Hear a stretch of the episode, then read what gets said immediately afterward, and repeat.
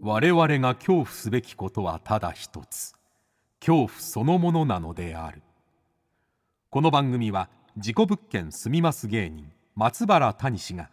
恐怖の本質を探求すべく各界の道を極めた人々と恐怖について語らいます松原谷氏の興味津々ご一緒に恐怖の感性を磨きましょうこんばんは松原谷志です今夜の対談相手は作家田辺誠也さんです1982年大阪府出身2006年怪談作品集手のひら怪談に短編が収録されたことをきっかけに作家デビューその幻想的な世界観が評価され2008年には疫病部で日本ホラー小説大賞短編賞を受賞ホラー作家として多くの読者を魅了していますまた作家活動の傍ら怪談番組やイベントなどにも多数出演先日の茶屋町怪談女性怪談作家スペシャルではさまざまな呪物を見せてくださいました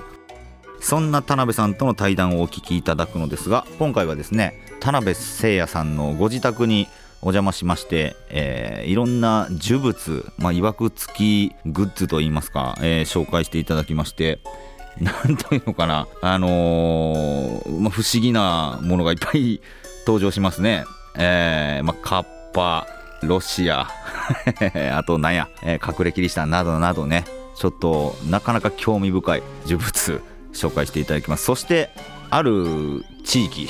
なんかこの地域なんでこんな不思議なことが集まるんだろうとかいうね、えーそういう場所についても語っていただいておりますのでね、えー最後まで皆さん楽しみにしてくださいそれではお聞きくださいどうぞ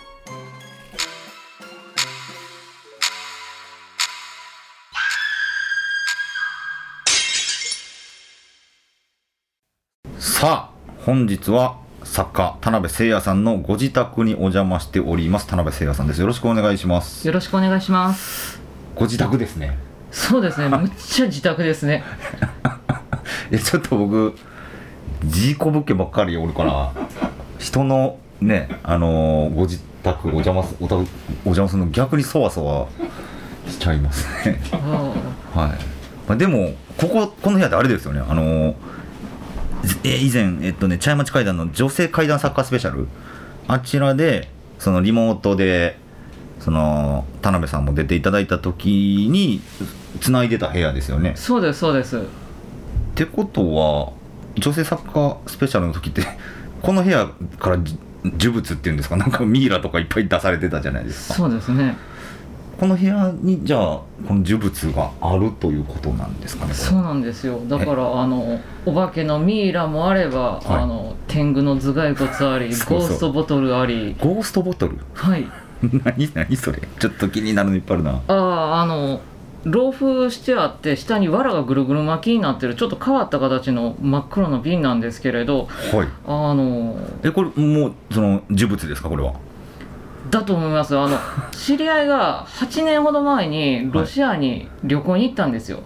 その時に観光地でもない、ま、町に行った時に、あのなんかすごい陰気な親子がいたって言うんですよ人気な親子はいその陰気な親子があの酒をおごってくれってお父さんの方がいきなり行ってきましてはでいいですよって言っておごったらしいんですよあうんそうしたらあのこうちの息子はゴーストボトルを作る名人だって言われてゴーストボトルを作るで瓶の中にあの子供が描いた絵を見せてうんその絵何々って子供の幽霊が寄ってきたりするらしいねそしてその幽霊と親しくなって会話をして隙を見せたところを捕まえてえ瓶に封じ込めてあしまうってすげいえうゴーストバスターズみたいなそうなんですよそれを売ってるっていうんですよえ閉じ込められてるってことですからしいですなんかあの8歳ぐらいのはい心臓麻痺で死んだ子供が入ってるっていえうんです悲しいな めっちゃ悲しいなそうなんですよそれ逃がしてあげましょうよそれ なんかかわいそうやから、であのいくらだったのかっていうのはあの聞かなかったんですけれど10本ほど買うたって言ってたんであ結構1本あたりじゃあ安いんだろ安うそうな気がしますね、はい、はいであのおごった酒代の方が高かったっていうのを聞いてるので,、はいはでまあ、そのあのロシアで買った10本のゴーストボトルのうちの1つをあのお土産としていただいていでこの田辺さんが持ってるゴーストボトルははいその8歳の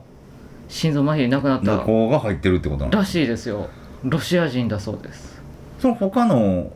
その知り合いの方が持ってるゴーストボトルには他のいろんな幽霊が入ってるってことなんですかみたいですね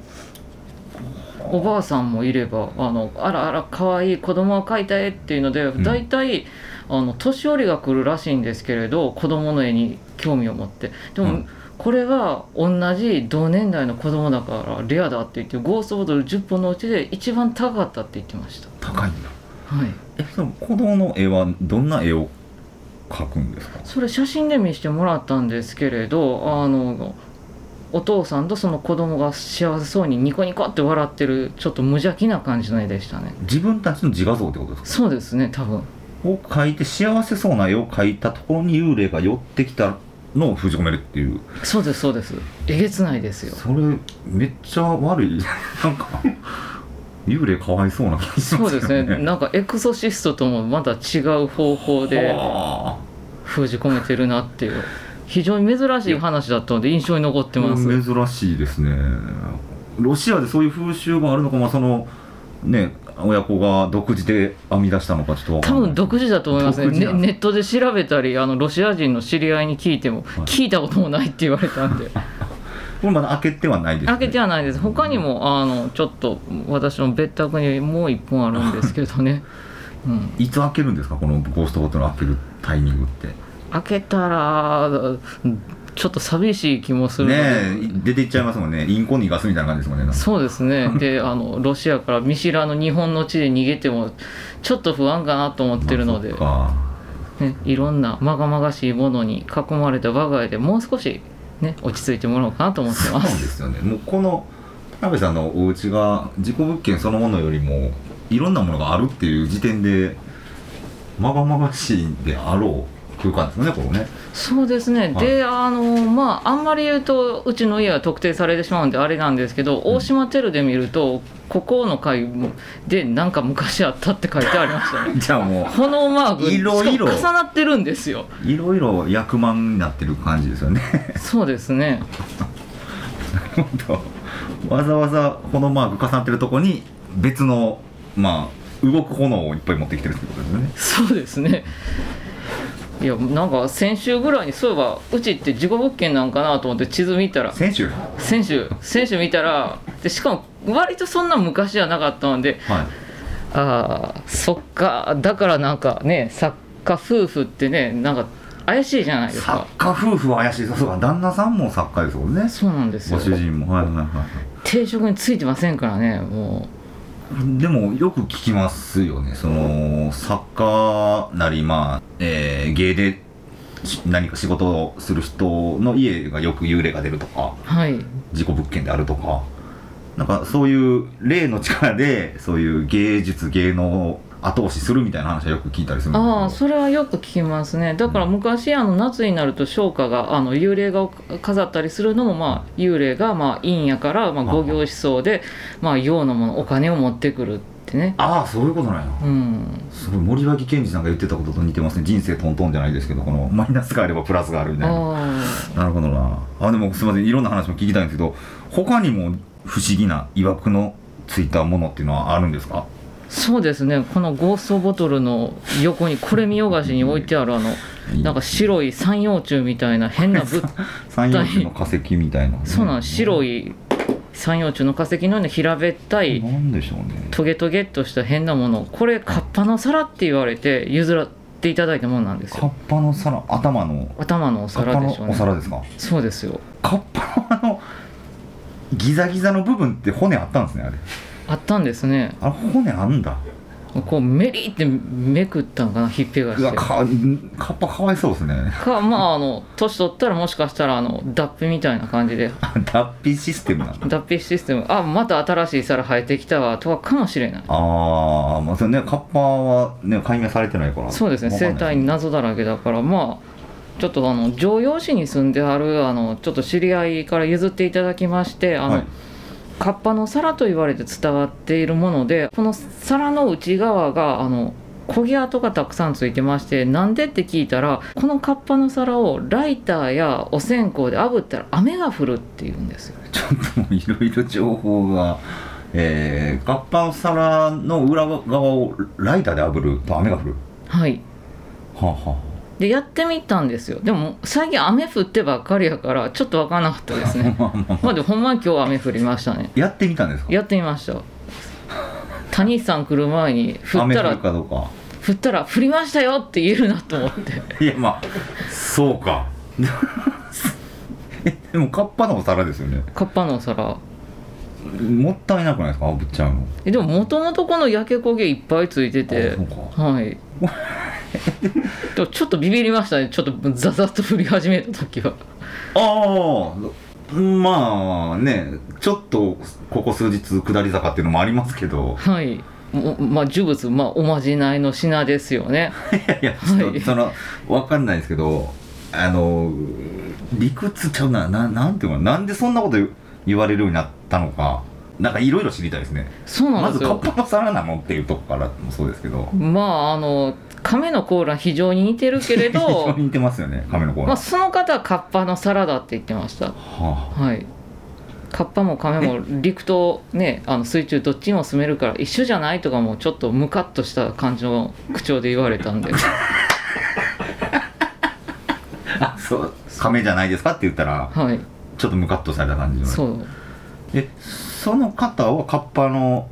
お皿と信じてお持ちなわけじゃないですか、はいどその方はどこで手に入れたんですかいやそれが分からなくてお父さんがあの箱に入れて持ってあってお父さんはお母さんがでお母さんがもともとあのちょっと常用の中でも古いお宅の方だったって言っててで、はいそのお母さんはもうちょっと亡くなられてるらしいので、まあ、どっかから持ってきはったもんやろうな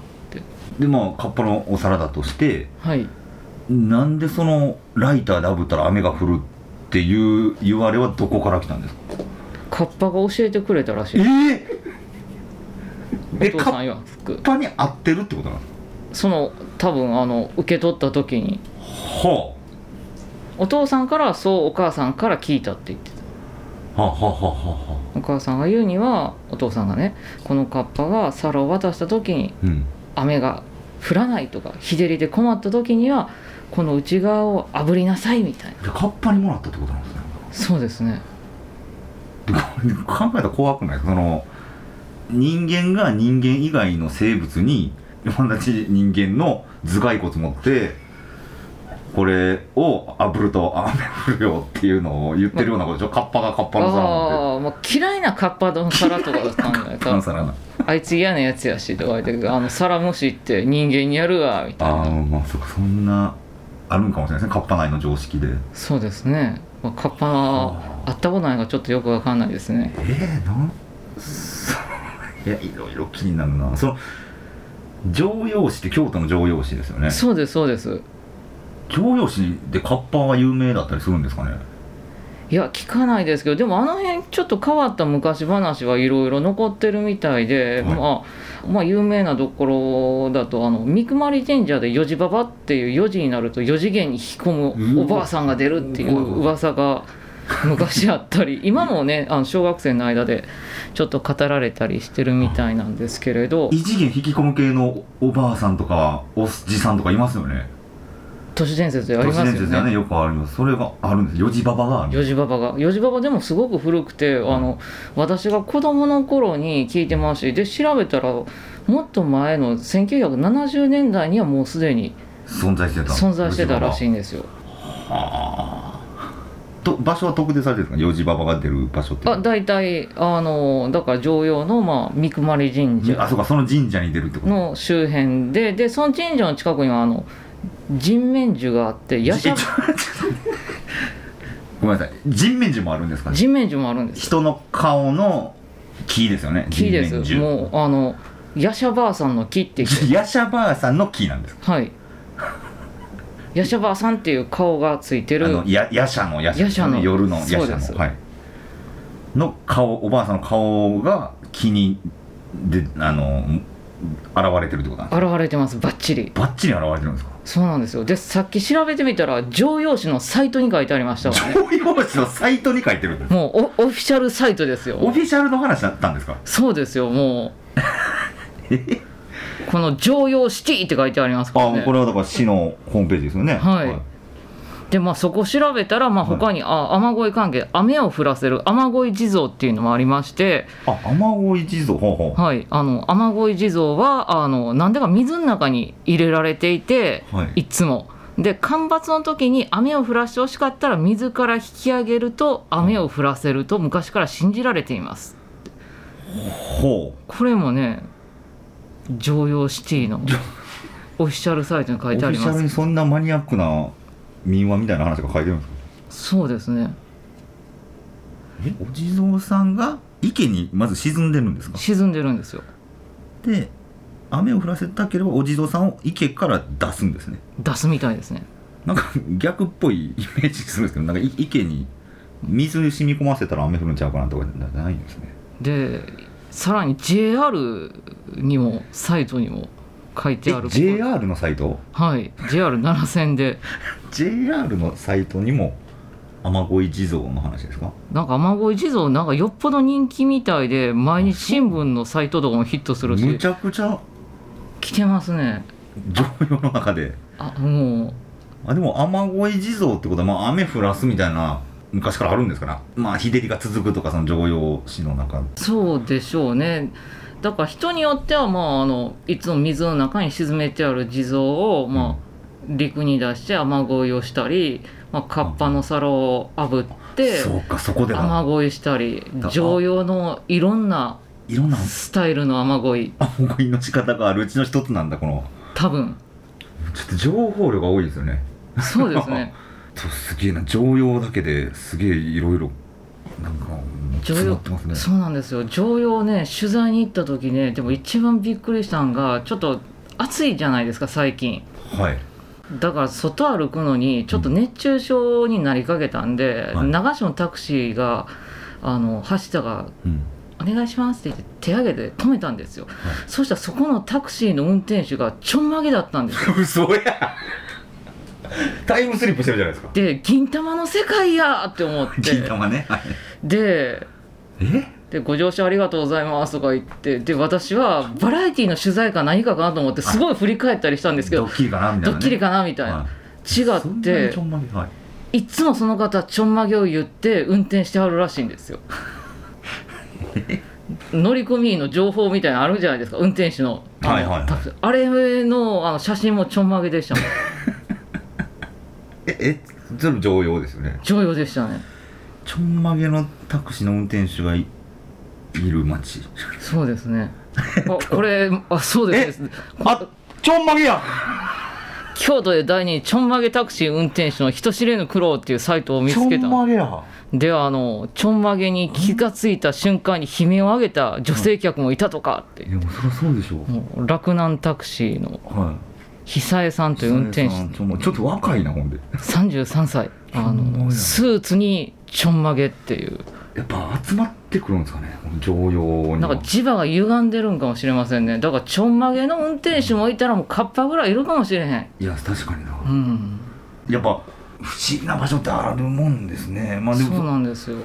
常用紙がすごいってなりましたもんね今 ねなりましたねちょっとまだまだ聞いたんで他にもあったりしますかあありますちょっとあの今ロシアと常用の話なんですごい飛んでますね、まあ、あのちょっとまあ大阪にの方なんですけれどあの、はい知り合いが堺市に住んでましてあの、お化けのミイラで来獣のミイラっていうものをね雷獣のミイラ雷獣ってあの伝説の生物あのですよね生き物そうですねそれをねあの譲ってもらってもともとはいインターネットでねこの人は落札したんかな、なんかあのヤフオクかなんかヤかフオクに売メってるルのカリか。雷獣のミイラがねえびっくりですよねで双子のミイラで決して離さないようにって言われて祀ってたらしいんですけどそのうわ方お宅にであのミイラだなうわーもうあもうの話しちゃってるじゃないですかカリッカリに乾いてるんですけど尻尾もあってええこちらに置きますけどあの眼科がなないというかなんというかちあょっ本と当ねなんか目目のくぼみがないですねそうなんですよえで何これちょっとわからないんですけれどであの2体2になって来獣のミイラと言われて手に入れたものなんですがであの堺に、えー、と競技場あるじゃないですか大きなあの博物館とかもあるところで、はいえーとまあ、競技場のところであのちょっとダイエットしようと思って夏前にね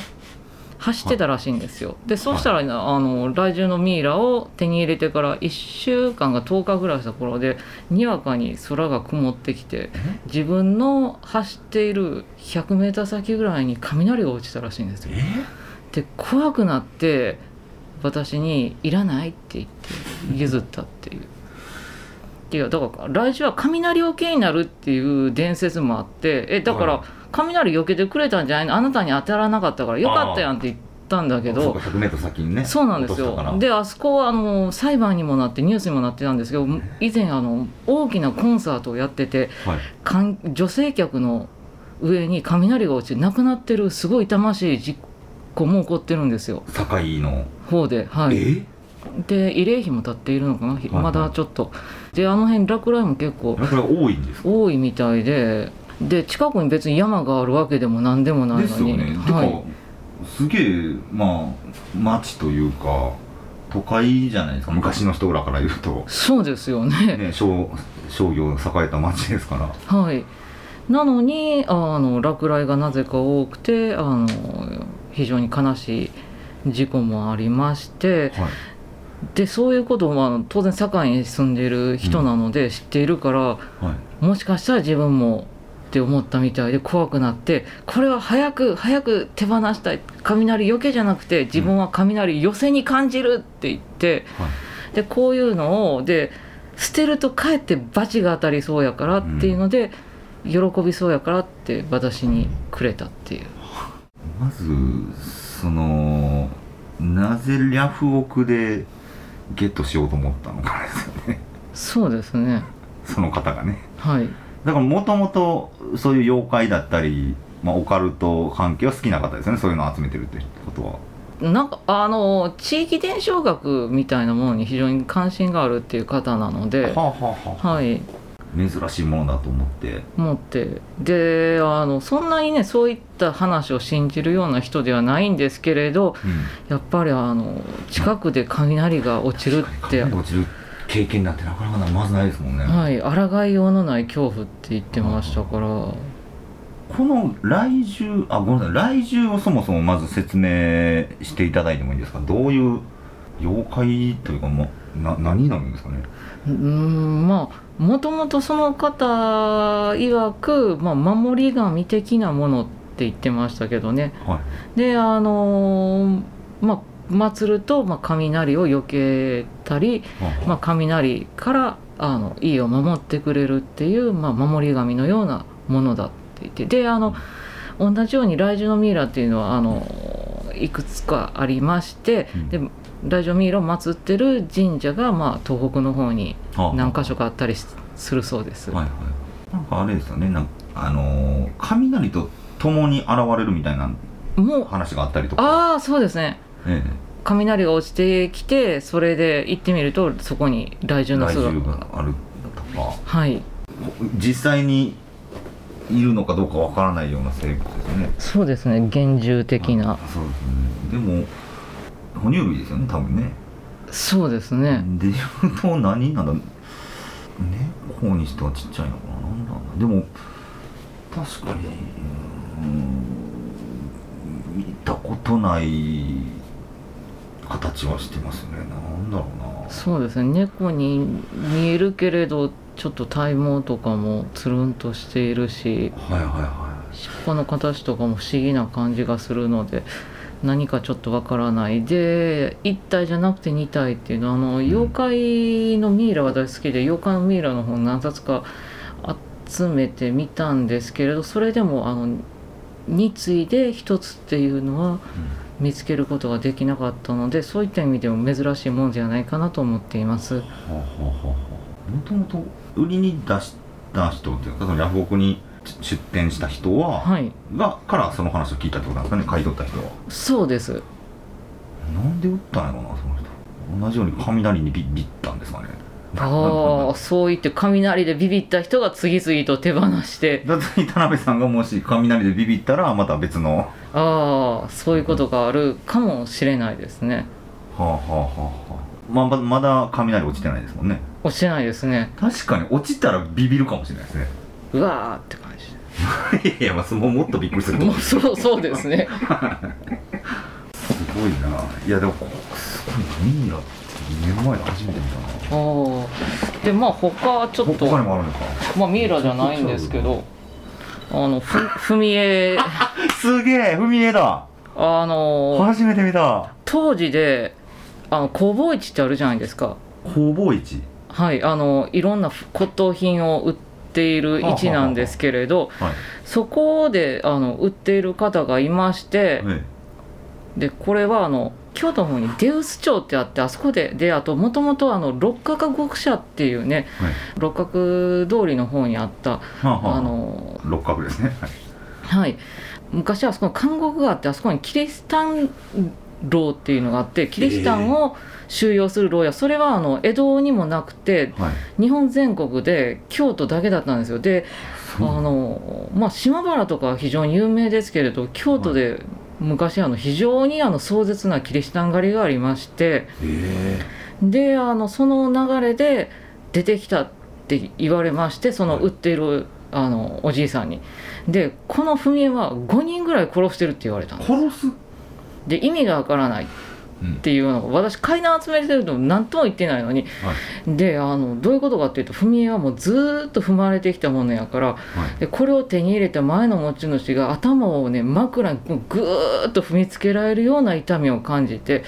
でそれであの歯がね奥歯がふすり減るぐらいの頭痛を感じてで脳血栓や脳溢血で亡くなられてっ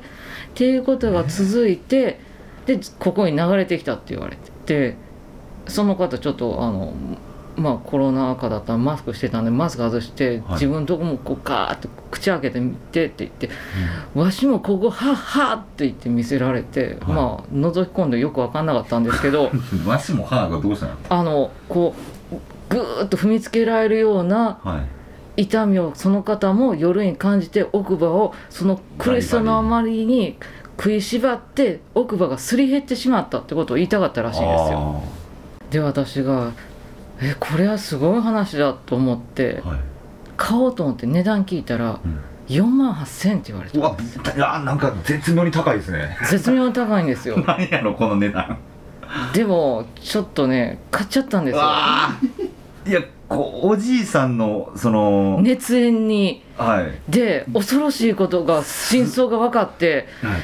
ネットで見たらうんこれと同じレプリカがあの学習のなんかモデル的なものとかあの博物館で売ってて4800円ぐらいだっうたわ10倍や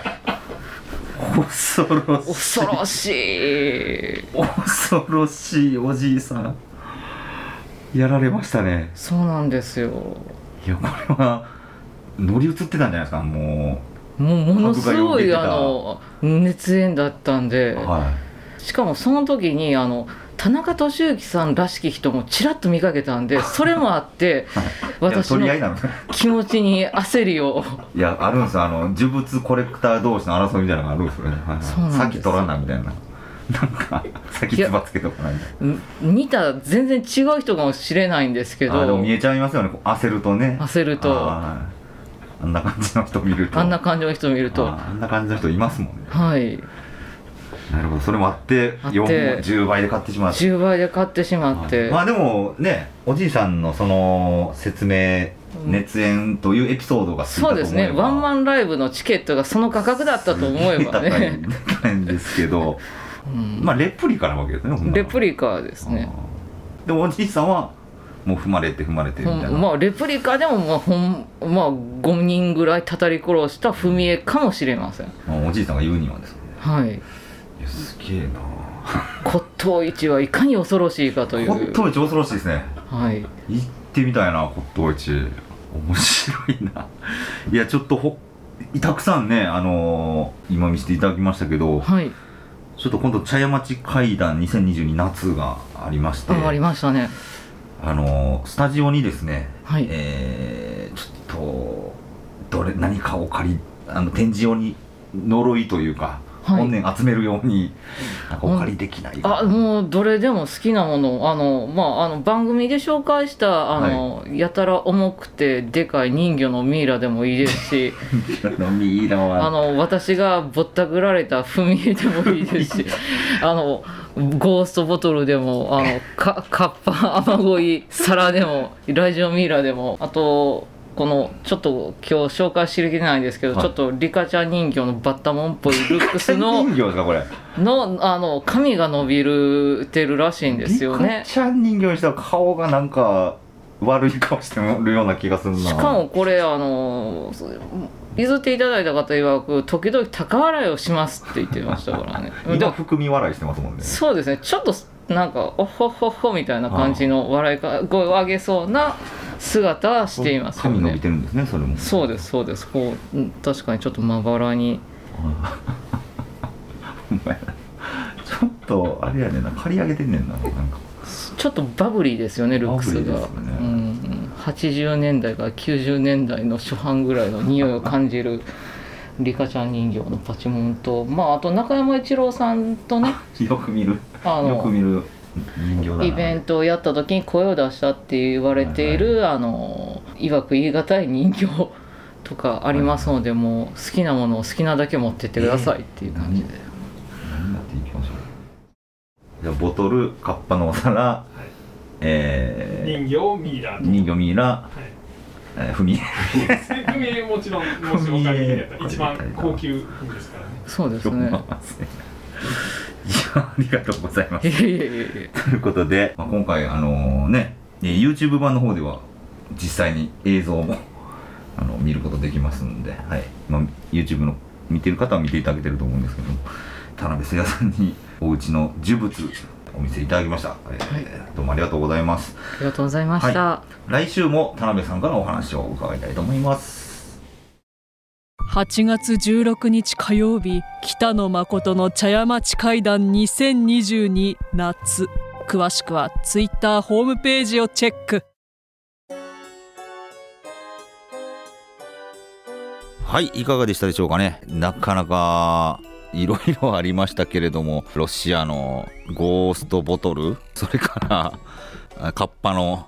お皿踏み絵ね、えーなどなどいろいろありましたけれどもまああのミイラすごいですねミイラすごかったわあー来中のミイラね なんなんやろなあれ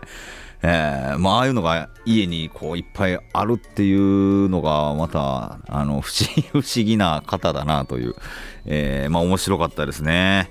さあ来週は一体どんな話をねしてくれるのでしょうかね、えー来週も田辺誠也さんゲストでございます、えー皆さんは恐怖の感性を磨いてお待ちください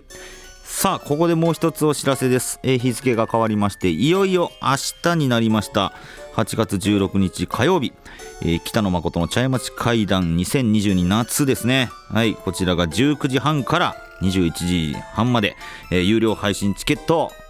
まだ間に合います販売中でございます、えー配信チケットは1800円